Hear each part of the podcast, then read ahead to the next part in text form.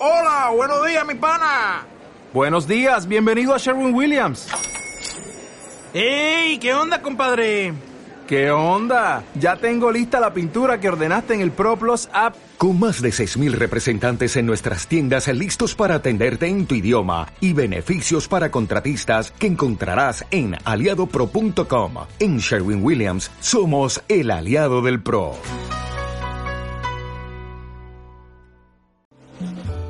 Invierte en tu mente es el espacio para el diálogo, reflexiones y derrumbe de los mitos de la salud mental. Una serie de episodios a tres voces que platican, que nos invitan a reflexionar sobre nuestras emociones, las relaciones, decisiones y vínculos. Esto es Invierte, en, tu, mente. Comenzamos.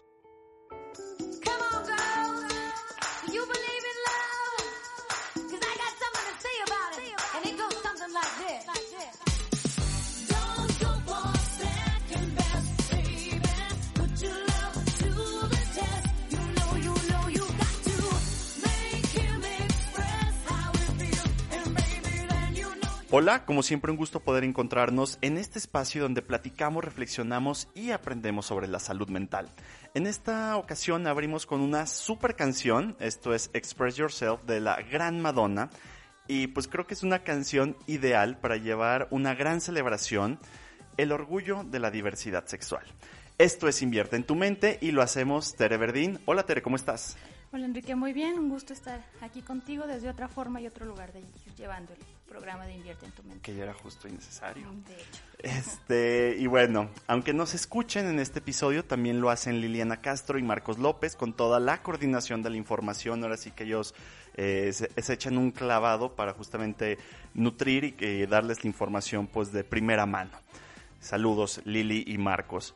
Hoy en Invierte en tu mente buscamos que este episodio sea inspirador, nos dé respuestas, pero también nos deje reflexionando lo que hemos hecho o dejado de hacer ante un tema que parece muy tocado, pero que yo creo que falta mucho por hablar, que es justamente la diversidad sexual.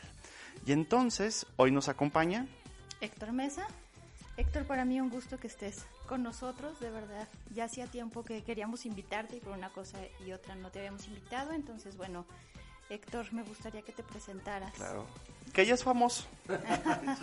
no, no, no tan famoso, pero bueno, pues, este, ¿qué me presento? Pues soy Héctor, sí, así. Este, soy psicólogo, sexólogo, victimólogo, este, y psicoterapeuta humanista. Este, pues, no sé, ¿qué más? No, pues, y además un, un gran amigo. No, pues en verdad, igual como dijo Tere, pues un gusto. Y bueno, pues justamente comenzando, pues ya saben, este episodio de El orgullo de la diversidad sexual. Y pues con un, un poco de contexto para saber de dónde viene, que tiene un, un, un, origen como pues muy bonito, o sea, la verdad.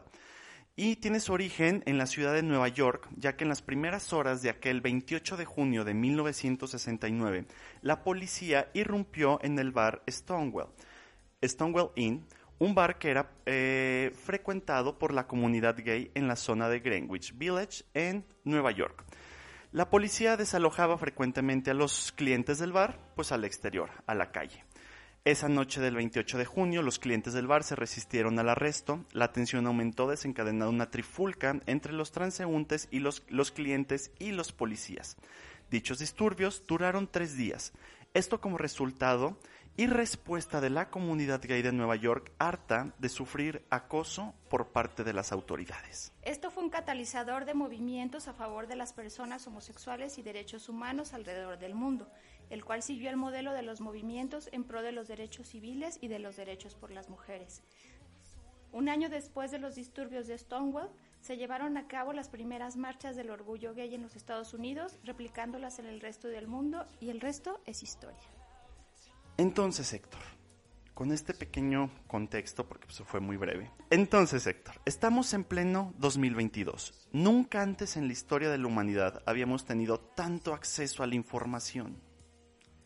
Hemos vivido revoluciones de todo tipo, guerras mundiales, movimientos culturales.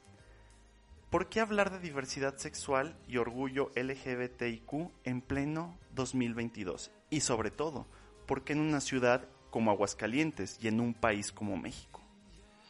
Híjole, creo que es indispensable, creo que es necesario seguir hablando de diversidad sexual.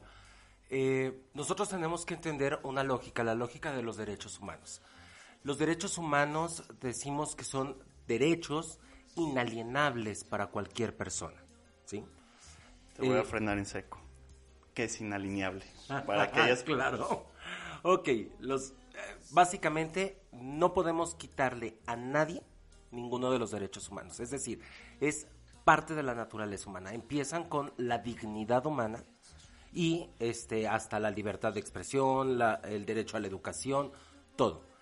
La cosa es que en la lógica de los derechos humanos o los estudios de derechos humanos dicen que si a una persona, a una sola persona, le puedes quitar los derechos humanos, entonces se la puedes quitar a cualquiera. Porque si hiciste la excepción con uno, sientas precedente para que cualquiera pueda quitárseles. Y si le falta un derecho humano a una persona, entonces le puedes quitar cualquiera de sus derechos humanos. Porque si ya quitaste uno, sentaste un precedente para quitar cualquiera. Entonces, todas las personas deben de tener garantizados todos los derechos humanos. ¿Y qué es lo que está pasando en nuestra, en nuestra sociedad? Aunque ya van muchos años, varias décadas después de los movimientos Stonewall, de todas maneras seguimos teniendo personas que están limitadas en sus derechos humanos. Seguimos teniendo personas que han sido asesinadas, que son golpeadas, que son discriminadas, que son sobajadas, que son eh, condenadas a trabajos denigrantes por su orientación sexual o por su identidad de, de género.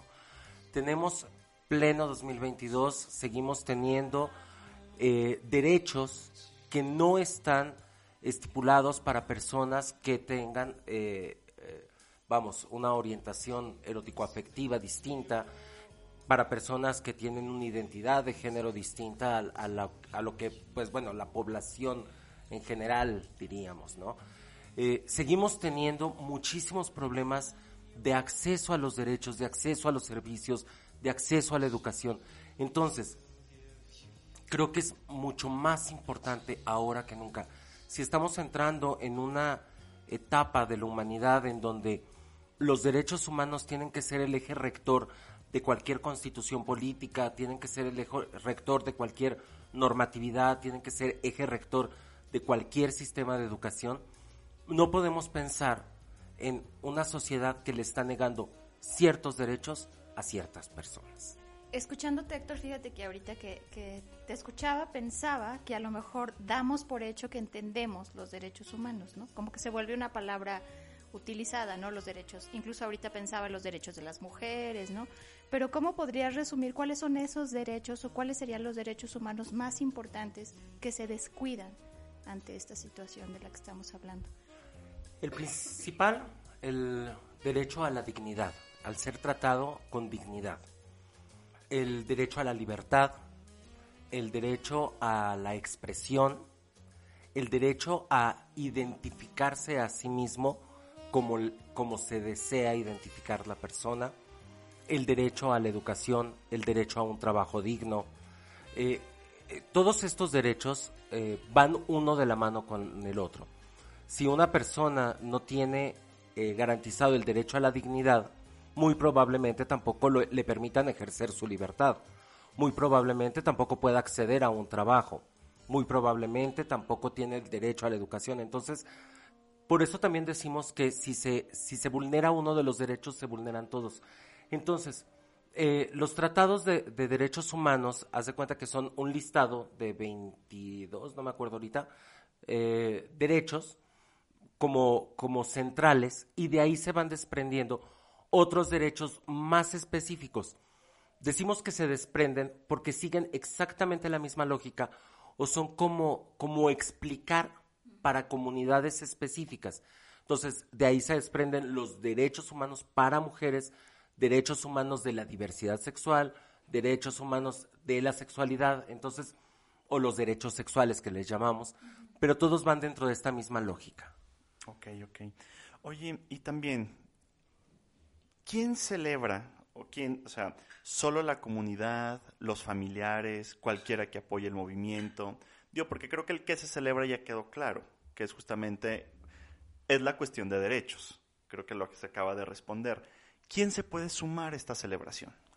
Claro, pues fíjate que primero me gustaría, eh, antes de responderte eso, Enrique, déjame te platico, ¿por qué celebración? Porque esta pregunta no la hacen mucho. ¿Por qué dicen? ¿Por qué celebración? O sea, no debería de ser una lucha, no debería de ser una protesta, no debería de ser... Y luego también preguntan, ¿y por qué parece que van en carnaval? ¿Y por qué parece, y, los colores, las banderas, y los disfraces? ¿Y, y por qué? Porque creo que eh, sí es importante rescatar la idea de es una celebración, pero la celebración, el celebrar, no está peleado con el exigir derechos. Y entonces son las dos cosas simultáneamente. Por un lado es una lucha por los derechos, pero por otro lado también se hace en, una, en un tono de festividad y así de carnaval, de fiesta, de, de diversión, de baile, de... ¿Por qué? Porque también estamos hablando de una comunidad, estamos hablando de un sector poblacional que ha sido oprimido, que ha sido reprimido, que, que no tiene libertad y además que se cuestiona mucho, ¿no? Entonces, eh, pareciera ser que para que yo te respete y para que yo te dé tu lugar en la sociedad y para que yo te considere alguien digno, te debes de vestir de cierta forma, trabajar en ciertas cosas, comportarte de cierta manera y seguir patrones de esta, voy a usar un término, esta masculinidad hegemónica, es decir, este concepto de lo que es lo masculino y lo correcto, para que entonces yo piense en que si eres digno de mi respeto. Entonces, la celebración va con la idea de me visto como quiero, bailo como quiero, me expreso como quiero y lo celebro. Y entonces festejo junto con otras personas este derecho a ser, expresarme, vivirme, demostrarme como soy, de la manera en la que quiero serlo. Entonces, eh, en sí mismo la, eh, este festejo, esta alegría, esta fiesta, es una parte de decir, aquí estamos, aquí estamos, así somos, y así somos dignos de pedir derechos para nosotros. Entonces, ¿y quiénes están participando? Bueno, lo, lo, otro, pues todas las personas, todas las personas de, de, la comunidad, le llamamos comunidad al LGBTTIQA más, este, que si quieren ahorita más o menos desgloso, pero al final de cuentas es toda la diversidad sexual, todas las manifestaciones, todas las, las expresiones de género, las identidades de género, las orientaciones erótico-afectivas, todas estas personas, pero también aliados. Justo eh, en estos días tuvimos la, la, marcha aquí en Aguascalientes y eh, de hecho llevábamos un carro alegórico abriendo el desfile donde iban adolescentes, iban chavitos de 11 o 12 años, algunos de ellos identificados como personas de, la diversidad sexual, algunos no, papás, mamás, iban muchas mamás con sus carteles de, orgullosa mamá de, un hijo trans, orgullosa mamá de, de, una hija lesbiana, este, mamás con sus carteles de abrazos de mamá gratis, este, maravilloso. Iban papás, iban amigos. Qué padre. Entonces, pues al final de cuentas, todas estas personas a las que se les llaman aliados y que pues son personas que sin ser a lo mejor parte de la diversidad sexual, pues al final de cuentas también entienden la importancia de, de proteger, de cuidar, de velar por los derechos de los otros. Claro, y mira, hablando justamente de, pues es que lo decimos en el episodio pasado, o sea, es que en mis tiempos, o sea, cuando yo salí del closet eras gay, lesbiana o bisexual. Y al bisexual, la verdad, ya se le hacía mosca, ¿eh? O sea, qué bueno que ahorita ya se, se ha abierto, pero así en mis tiempos era la realidad que al menos a mí me tocó ver. Y justamente de eso, a ver, entonces, porque ahorita hablas de muchos términos y hablando que pues hay gente que justamente para esto es esto, para ir acercando, ¿cómo podemos entender la orientación sexual de una persona? Bien. Eh, de hecho, el, el, término que usamos en, en sexología moderna ya no es orientación sexual, sino es... O tache para mí. Ah, un ah, poquito. No, no te creas. No, es el término que se ha utilizado toda la vida, orientación sexual, pero eh, si nos vamos como, como un término más, más actualizado, sería la orientación erótico-afectiva. Bien, la parte eh, erótica quiere decir hacia dónde se orienta este deseo de relacionarme eróticamente o sexualmente, como llamamos normalmente, pero también afectivo, hacia dónde se orienta mi deseo de establecer relaciones afectivas con el otro. ¿sí? Entonces, ¿hacia qué género me oriento tanto en la parte erótica como en la parte afectiva? ¿Por qué también hacemos esta distinción? Precisamente porque hay mucha confusión con lo que vendría siendo la expresión de género y la identidad de género. Y entonces, lo que es género es una cosa aparte. Entonces, primero tenemos que entender hacia dónde se orientan mis ganas, o sea, las personas que me gustan son de qué género, las personas de las que me enamoro son de qué género. De ahí, orientación erótico-afectiva. Escuchándote, ahorita que, decías de esto de, de, erótico afectivo y utilizaste algo también por ahí, utilizaron un término importante que es la identidad sexual, ¿no? Vuelvo, son conceptos que se hablan y se hablan y creo que incluso hasta nosotros hay confusión teórica, pero aquí la cuestión es como ese movimiento emocional, ¿no? De los afectos, de con quién quiero estar, con quién deseo estar. Entonces, antes de, pues está la identidad de género, ¿no? O se esperaría que primero, o, bueno, una van de la mano de la otra, ¿no? Más bien, yo diría todo lo contrario, Tere.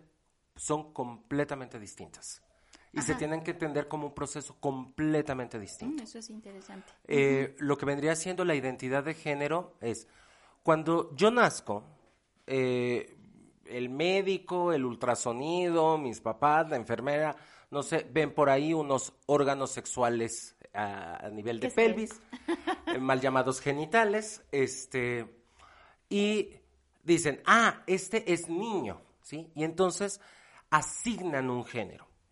El sexo, el sexo es lo que está ahí, lo físico, lo cromosómico, lo gonadal, lo hormonal, lo físico, lo que podemos nosotros referenciar a algo ahí, biológico.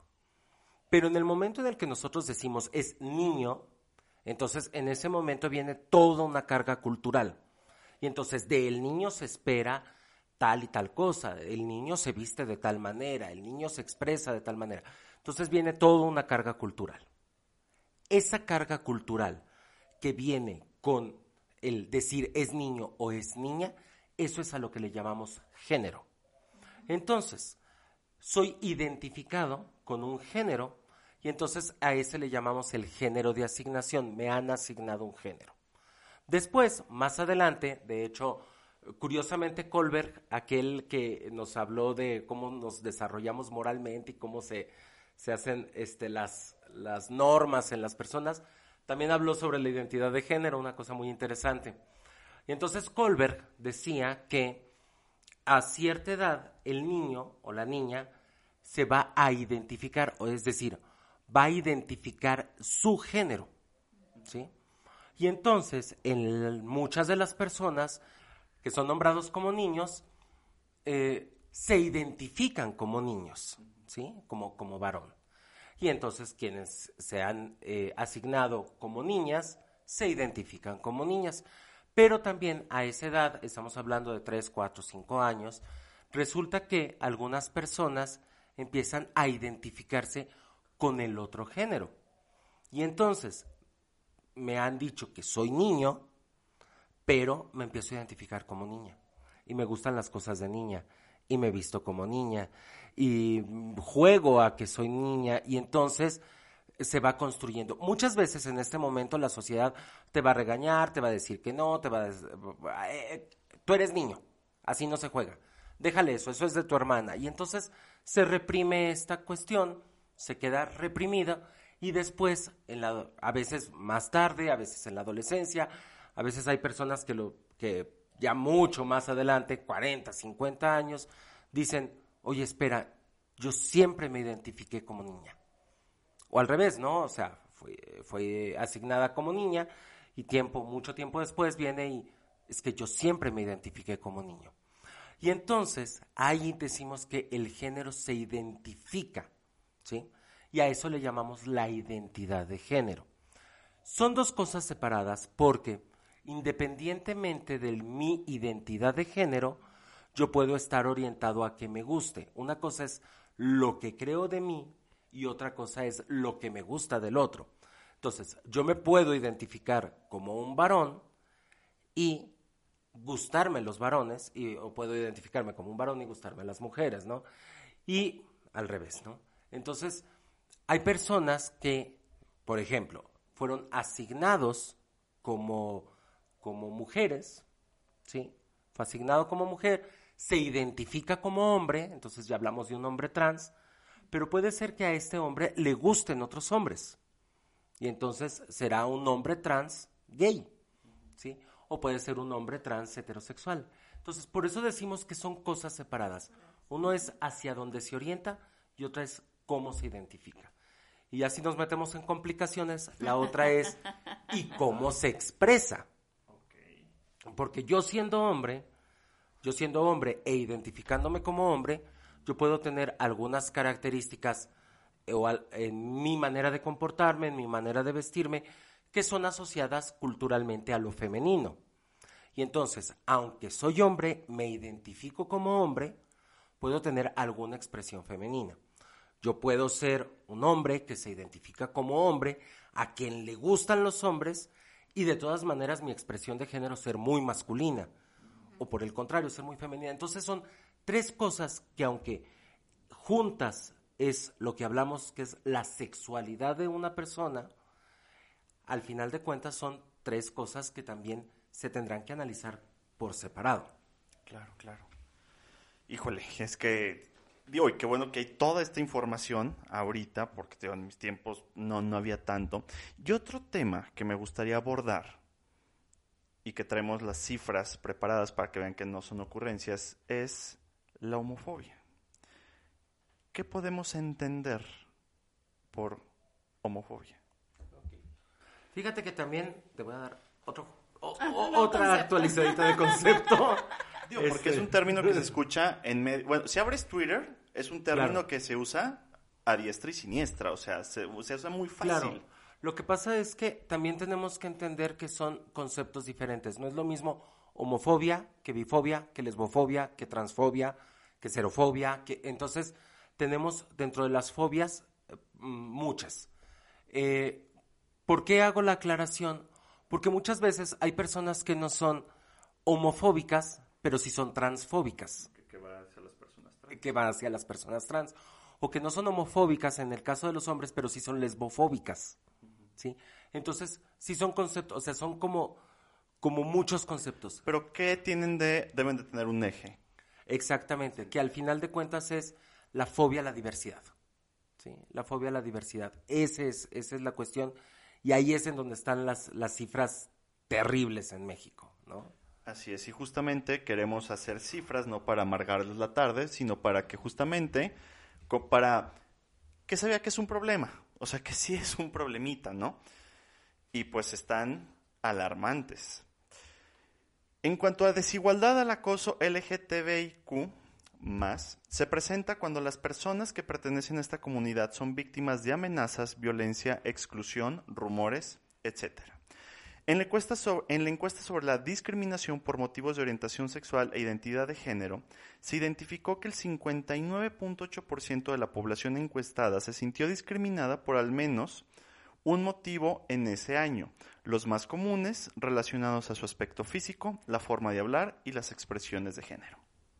La negación injustificada de algún derecho por orientación sexual o identidad de género, OSIC, afectó al 25.3% de la población encuestada. Los derechos más comúnmente negados fueron la oportunidad de trabajar y la entrada a algún negocio. Fíjate que ahorita que leíamos esto y escuchándote, antes de, seguir como continuando, me gustaría pensar esto que dijiste, ¿no? Como la fobia a la diversidad. Y sí me gustaría que, que pensar cómo es justamente esta fobia, bueno, así lo entiendo yo, habrá que ver cómo lo, lo, percibes tú, ¿no? Pero esta fobia tiene que ver más conmigo mismo, ¿no? O sea, si yo tengo fobia hacia la diversidad es porque algo mío está ahí en juego y cómo esto a veces lo utilizo. Si, si tengo cierto poder en ciertas situaciones, pues me va a llevar a hacer daño al otro, ¿no? O sea, es, sí me gustaría como pensar, creo que esto es un tema muy, muy importante, ¿no? Es por más que hablemos del concepto, creo que esto es clave, ¿no? Es si a mí me pasa algo con, tiene que ver conmigo, no con el otro, ¿no? Y además, ¿qué hago con ese miedo que yo le tengo? Y bueno, no los vamos a mandar a todos a terapia, pero sí pensaba como, como estas cifras son alarmantes, primero porque estamos hablando de una actualidad que se espera que seamos más abiertos, más respetuosos, pero pues los mundos internos siguen ahí estorbando y siguen afectando a, otros, ¿no? Y de forma terrible, Tere.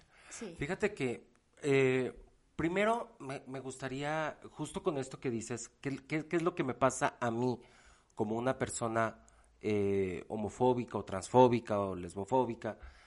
Eh, lo primero que, que, me gustaría entender es que el, el sufijo fobia en diferentes ciencias significa diferentes cosas.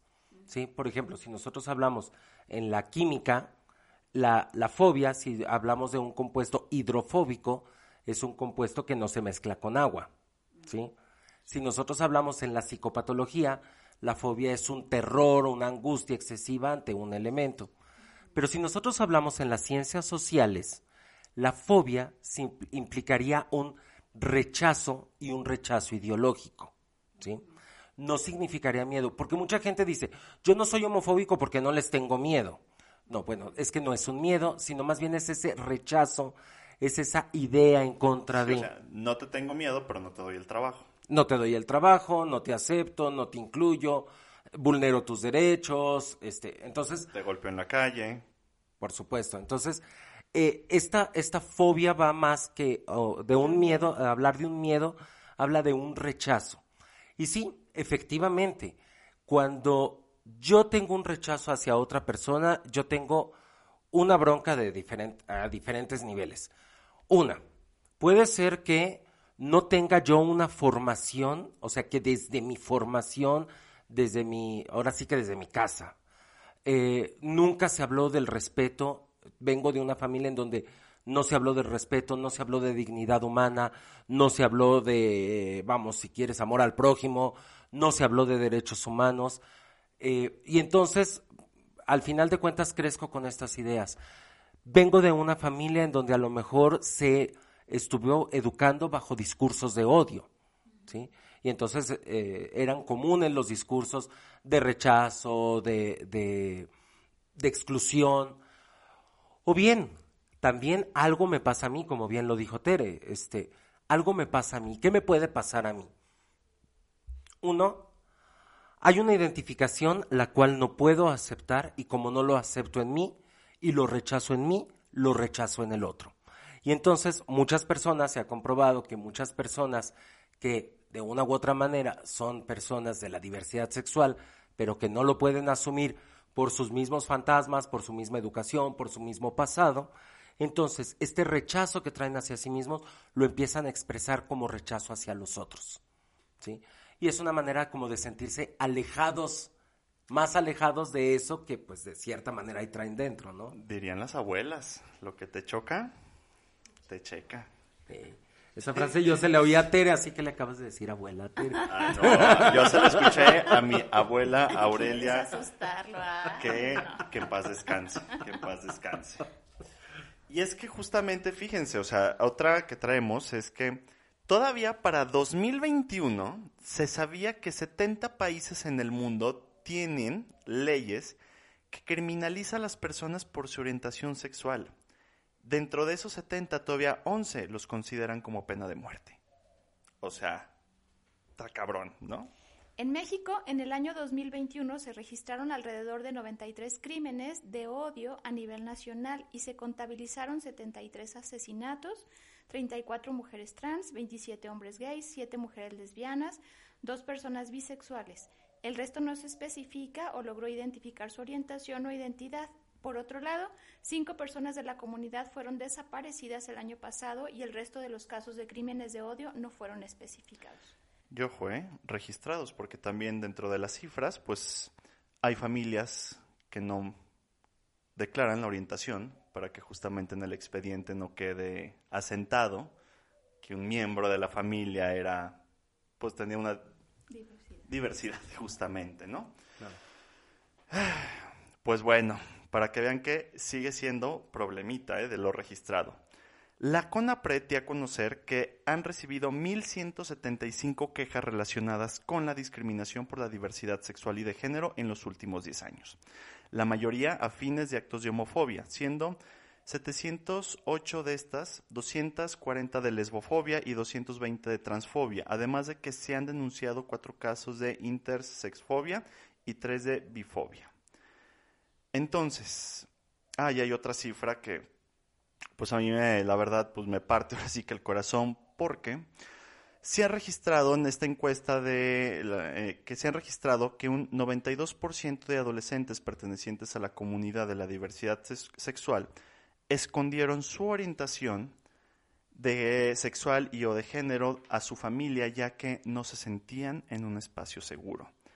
Y esto pues me alarma y mucho y pues me hace en todo el sentido con lo que nos acabas de decir. Si en una casa te crían, o sea, con ciertas ideas. Entonces ahora, y aquí la pregunta para los dos, porque pues a final de cuentas son psicólogos.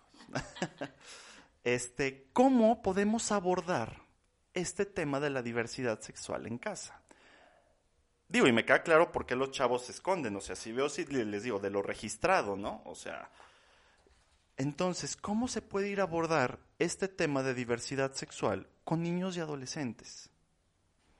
O sea, se da, ¿desde cuándo se empieza a hablar de eso? Porque me queda claro que eh, ayer, bueno, yo fue un evento también de la diversidad, no a la marcha, fue otro que estaba en la Alameda, y pues sí, hasta un chavo decía, o sea, una, nos tocó el show de, una drag queen, y pues decía, a ver, o sea, pues a un niño de cuatro años no le vas a poner un dildo y un condón, pero sí les tienes que empezar a hablar. O sea, ¿cómo se da la información psicosexual? Recuerdo a Gaby Porras, este, o cómo se empieza a ir acercando a este tema?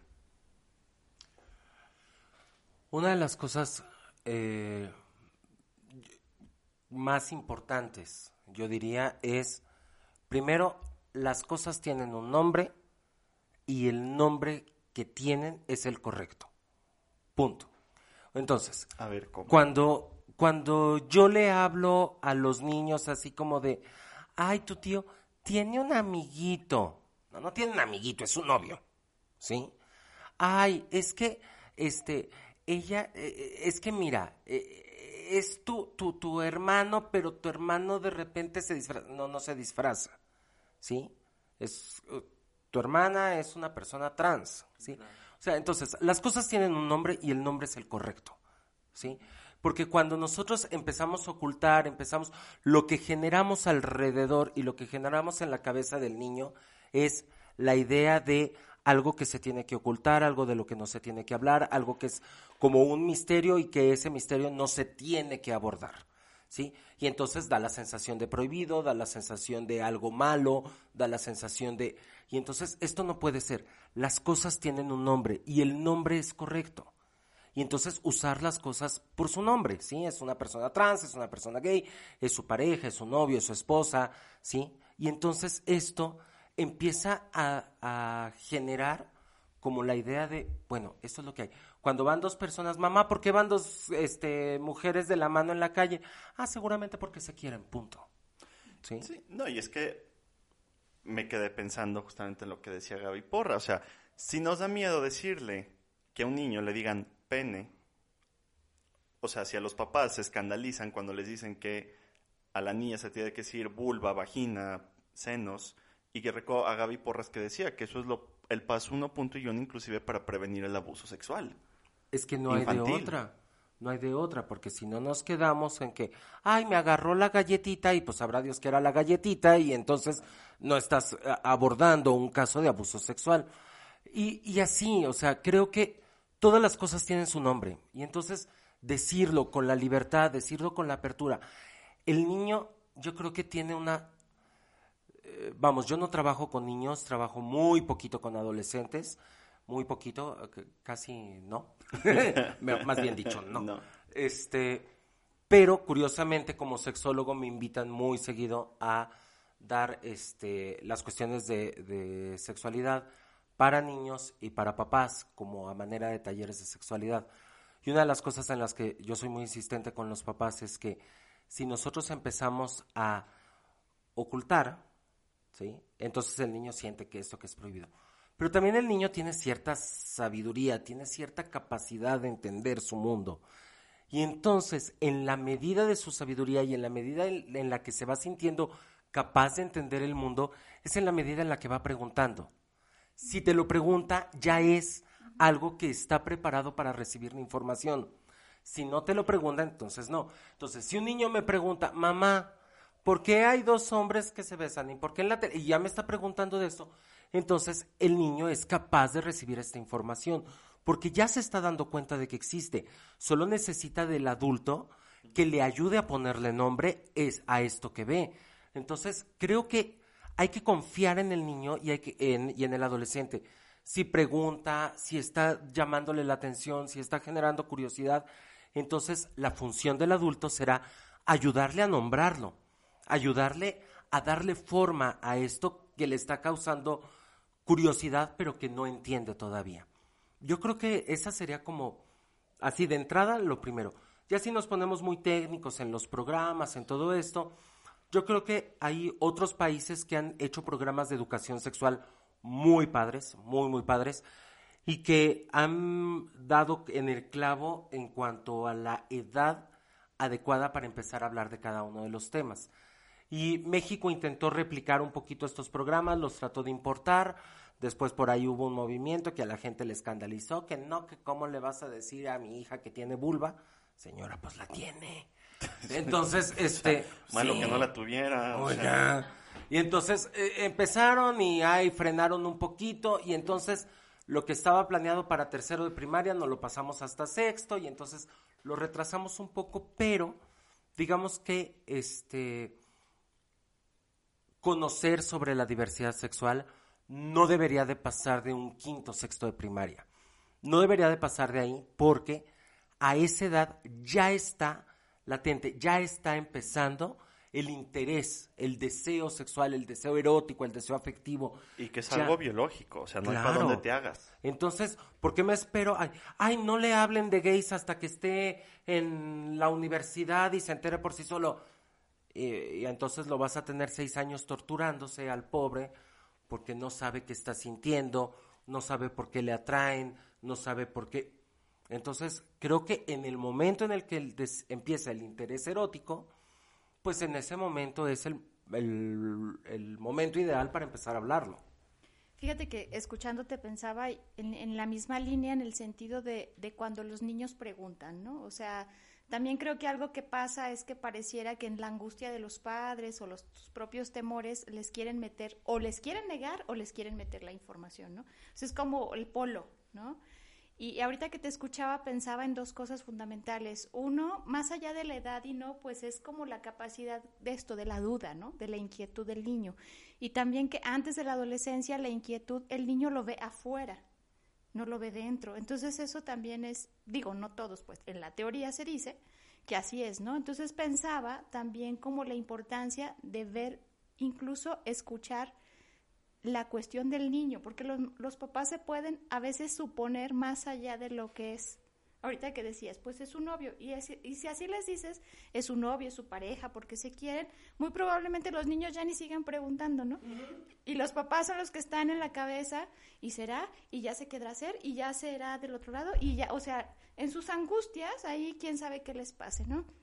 Y el otro punto que yo pensaba también, yo sí trabajo con adolescentes, y lo que yo percibo en los adolescentes, al menos en la clínica o cuando he dado algunos talleres, es que a veces la información la ven más como en el sentido de meramente conocimiento y solo unos cuantos se preguntan por sí mismos, como que a veces también hay que escuchar por qué tienen la duda, o sea, no solo cuáles dudas, sino por qué. No es lo mismo alguien que se pregunta qué es la, ser lesbiana porque ve a sus amigas a una niña que se pregunta qué es ser lesbiana porque se está preguntando dentro, ¿no? Entonces, que es todo un reto porque pues ni los papás, a veces ni los psicólogos estamos lo suficientemente capacitados para acompañar, pero sí es como un acompañamiento sutil en el sentido de escucha, pues, cuándo se hacen las dudas, por qué se las hacen y etcétera, ¿no? Claro, aunque fíjate que ahorita que lo dices, Tere, también yo siento que aunque no lo pregunten por algo interno, sino por algo que ah, vieron de fuera, yo creo que también es el momento ideal de sensibilizar, porque si decimos que, que todos estos problemas sociales que tenemos se dan por que no, no accedemos a la parte de derechos humanos, porque no estamos... Eh, entonces creo que ese, ahí es el momento ideal de hablarle de, es esto, y por, a, lo mejor es algo que pasa afuera y a lo mejor es algo que tú nunca vas a sentir, pero que también como humano te comprometo eh, a respetar la dignidad humana, a respetar el derecho del otro, a abrazar la, la, desde la empatía lo que puede estar viviendo la otra persona, ¿no? Y sabes también, pensando, coincido contigo, y, y, también algo que yo pensaba ahorita que decíamos, ¿no? O yo decía, tal vez una chica diga que por sus amigas, pero en el fondo lo vive ella y en el fondo no lo quiere decir. O sea, es no sabemos qué hay detrás de todas esas preguntas y claro que se vale porque en el momento que está cualquier duda, y este es súper importante por, por, el proceso, el significado que va llevando en su sentido, en sus relaciones, en este mundo actual, en muchos sentidos, ¿no? Pero sí, coincido contigo en el sentido de, está la duda, pues ya sea por otros, para el respeto y la escucha, la empatía, el generar que el otro es diferente a mí en muchos sentidos, ¿no? Pero también cuántos chicos o chicas, por vergüenza, prefieren decir que es por las amigas y no por sí mismos. Entonces, claro que también hay que, digo, tampoco decir, ¿y por qué preguntas? ¿Y por qué no sé qué? No, o sea, pero sí tratar de, de dar esos espacios de, de escucha y a veces yo diría que a veces hay temas que se van construyendo, ¿no? Porque yo creo que, que también es, es, importante, así como es, eh, a veces imponemos un punto de vista, pues también es delicado no hablar de lo que no sabemos o lo que no conocemos, hasta decir no sé, no entiendo, no, no me parece, vamos a buscar un sexólogo, vamos a buscar un terapeuta, vamos a buscar alguien que te ayude, no háblalo con tus amigos, o sea, y digo, lo digo porque pues yo les llevo muchos años de diferencia, ¿no? Entonces, no, aunque me digan abuelita, no, no me no tampoco les llevo tanto, se podría ser solo su hermana mayor. Pero también pensaba cómo pues es cierto, en la actualidad también la información también y la mediación de la información es muy diferente a cuando yo era adolescente, ¿no? O alguna vez mi mamá me contaba que cuando ella estaba en quinto de primaria en un colegio de monjas, pues también se robaban los libros, veían y se asustaban, ¿no? O sea, eso siempre ha pasado, siempre va a pasar, porque la, porque la curiosidad de vincularnos con el otro y de saber quiénes somos, pues va a estar siempre, ¿no? Entonces aquí más bien es cómo vamos acompañando eso. Claro, y fíjate que este yo siempre les cuento cuando, cuando estoy trabajando estos temas de la diversidad y cuando me preguntan por qué tanta letra y por qué tanta cosa y por qué si es necesario, si no lo podemos resumir, yo les cuento una anécdota eh, que se las voy a compartir ahorita. Una vez llega conmigo una persona y entonces me dice, ¿sabes qué? Eh, las personas trans me dicen que debo de ser trans, porque porque de repente me, vivo como mujer y de repente me siento como mujer, pero luego también a veces me vivo como hombre y me siento como hombre, entonces dicen que debo de ser trans y luego hay gente que me dice que no, que nada más soy travesti. Y hay gente que me dice que a lo mejor este soy eh, gay pero ando confundido. Dice y entonces no sé no sé lo que me pasa. Y empezamos a explorar a platicar a que nos contara su historia. Y entonces en un momento, eh, en, en, esta consulta sexológica, le digo yo, ok, ¿alguna vez has oído hablar sobre el género fluido? Y entonces le empiezo a explicar, fíjate que son personas que viven esto y esto y esto, y les pasa así y así y así. Y entonces esta persona se me queda viendo con unos ojos y empieza a llorar de emoción. Y dice, entonces sí existo. Híjole, se me hizo impactante impactante oír esas palabras. Entonces sí existo. Y entonces lo que me pasa es cierto. Y, y, y, a veces creo que por eso es necesaria tanta letra y por eso es necesario hablarlo y por eso es necesario saberlo y por eso es necesario ponerle nombre, porque en ese momento la persona puede decir, esto que me pasa es algo que le pasa a otros y esto que me pasa también es parte de mí y es natural y está bien y lo puedo vivir y puedo seguir viviéndolo con la dignidad y con el respeto y, y no sé, y a lo mejor un tema que traía que, que creía que era depresión y que era ansiedad, con esas palabras... Calmaron. Sí. El ser, ¿no? O sea, ahí ¿Sí? el ser, el existir y el derecho a esa palabra de nombrarse y de encontrarse, ¿no? por supuesto. Híjole, pues muchísimas, bueno, Tere, no sé, si algo más bien Héctor que quieras. Es que creo que cerramos ya, ya para qué más, ¿no? O sea, creo que cerramos muy bien, o sea, cerró muy bonito, muy inspirador y al menos yo la lección es como derechos y respeto, ¿no? Claro, por supuesto. Creo O que sea, con esa lógica es más que suficiente. Sí, o sea, más allá de todo, o sea, si en verdad no te alcanza la mente para entender qué es el género fluido, qué es el no sé qué, respeto, respeto y derechos, o sea. Exactamente. Digo, si te da curiosidad, pues ya métete a estudiar y acércate, pues con quien sí sepa. O sea, justamente ahorita que decías, Tere, ¿no? Que los papás, pues sí, o sea, pues, que no te den, pero que no te quiten, ¿no? O sea, pues, que, te, que te manden con quien sí. O sea, o sea, que te manden con quien sí. Este, Tere, algo para Pues yo creo que para cerrar, yo creo que me quedé mucho pensando en esto, Héctor, de la dignidad. Yo creo que independientemente de lo que nos hace humanos es ese derecho de dignidad y de respetarnos y escucharnos, ¿no? Independientemente de nuestra identidad, nuestra preferencia, nuestro género, nuestro mundo interno, externo, donde venimos somos humanos y tenemos ese derecho a respetarnos y a ser dignos de ser escuchados, de estar con nosotros y de, esta expresión de ser quienes somos y de, pues sobre todo eso, ¿no? Y bueno, ser, asumirnos. sobre todo. Exactamente, no, pues yo agradezco muchísimo, me encanta hablar de, me encanta hablar de estos temas, Te encanta porque hablar, me encanta hablar, me encanta hablar de estos temas y, y creo que siempre es necesario abrir espacios para, para platicar y para que, pues la gente que, las personas que a lo mejor todavía no han tenido la, la oportunidad de sentirse identificados, que todavía no han tenido la oportunidad de saberse escuchados, este, pues a lo mejor eh, estos espacios les ayudan como a decir, híjole, si hay quien me escucha, si hay quien, si hay quien me, me puede, eh, pues no sé, Pues, acompañar, apoyar, ¿no? escuchar, o sea, a veces por lo que necesitas, ¿no? Unas palabras. Pues bueno, como siempre, sabemos que quieren Héctor. En verdad, muchísimas, muchísimas gracias. Un gusto y siempre, además de escuchar a personas apasionadas, este, pues quien sepa. Porque luego mucha pasión, pero pues no hay conocimiento, ¿verdad?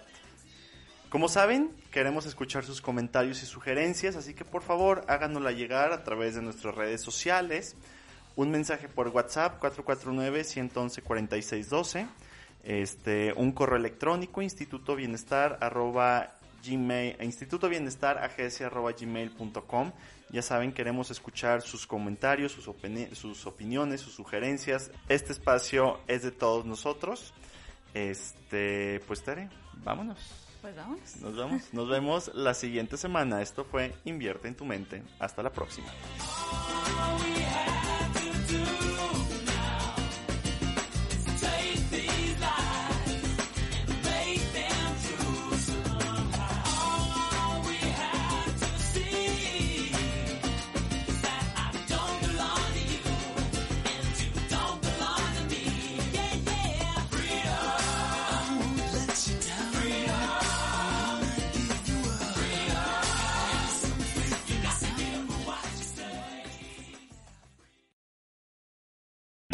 O'Reilly Auto Parts puede ayudarte a encontrar un taller mecánico cerca de ti. Para más información, llama a tu tienda O'Reilly Auto Parts o visita oreillyauto.com.